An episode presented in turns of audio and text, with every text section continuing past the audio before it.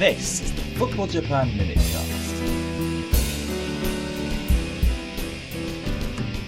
Long time no speak.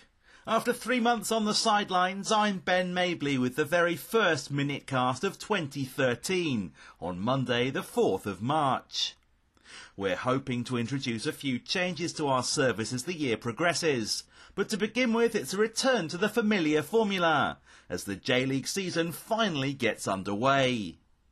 We'll have a roundup of all the top flight action from the weekend, starting at the home of the champions.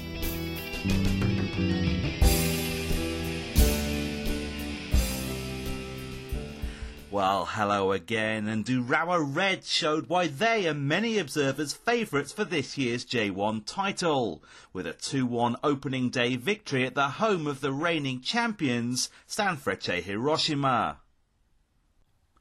Twelve months after ex-Sanfrecce boss Mihailo Petrovic had taken his trademark 3-4-2-1 system to Urawa, only to lose first time out against his former employers, the Serb was able to enjoy the satisfaction of revenge, as Reds looked the stronger side from the outset.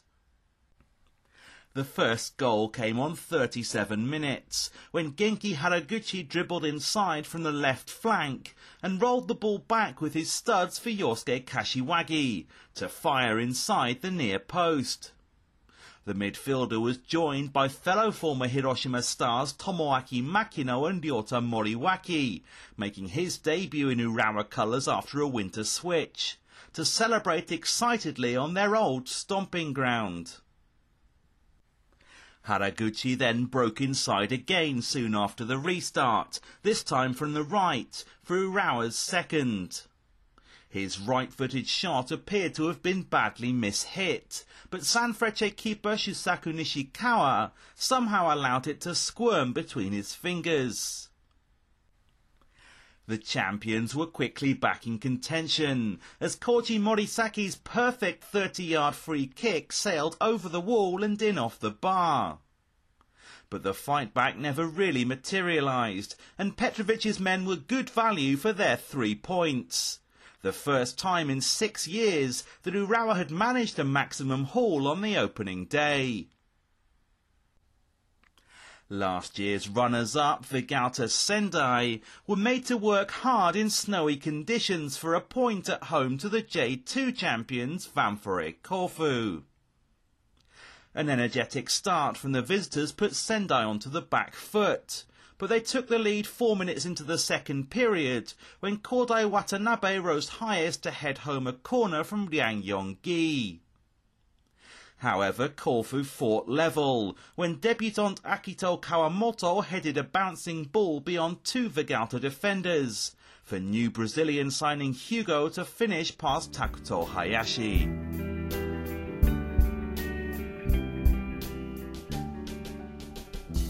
Yokohama F. Marinos suffered a real scare at home to newly promoted Shonan Bellmare, but recovered to win 4-2 in the highest scoring fixture of the opening weekend.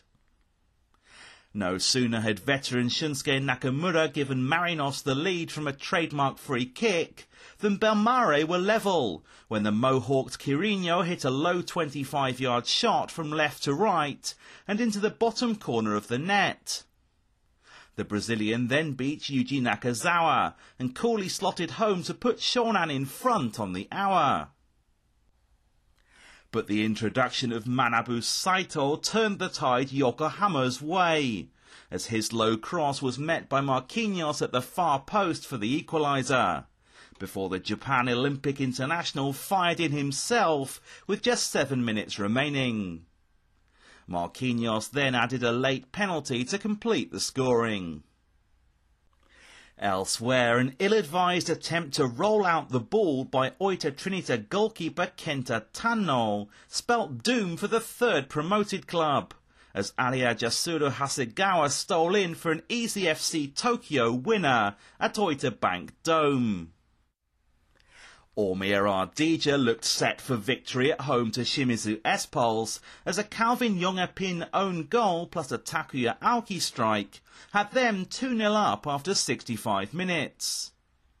But Afshin Ghotbi's men fought back for a point, thanks to 18-year-old Hideki Ishige and a crossed free kick come shot from Kenta Uchida. Nagoya Grampus were held to a one-all draw at home to Jubilo Iwata in a game that saw Marcus Tulio Tanaka limp off injured. While Sagan Tosu recovered from Yuya Osako's opener to level through Yohei Toyoda as their meeting with Kashima Antlers finished with the same scoreline.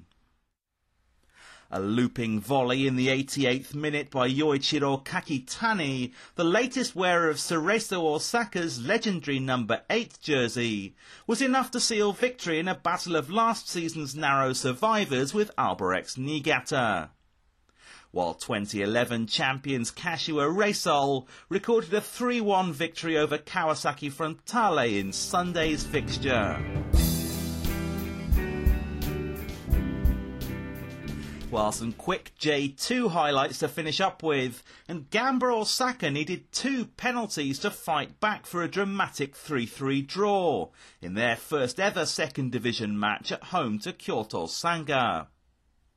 Following a raft of away victories across the country, it's Ehime FC who sit atop the largely theoretical table after their 3-1 victory over Montedio Yamagata made them the only J2 team to win at home on opening day.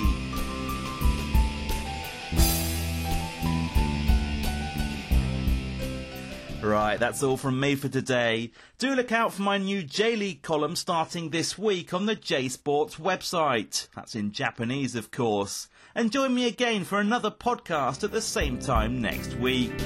Bye for now.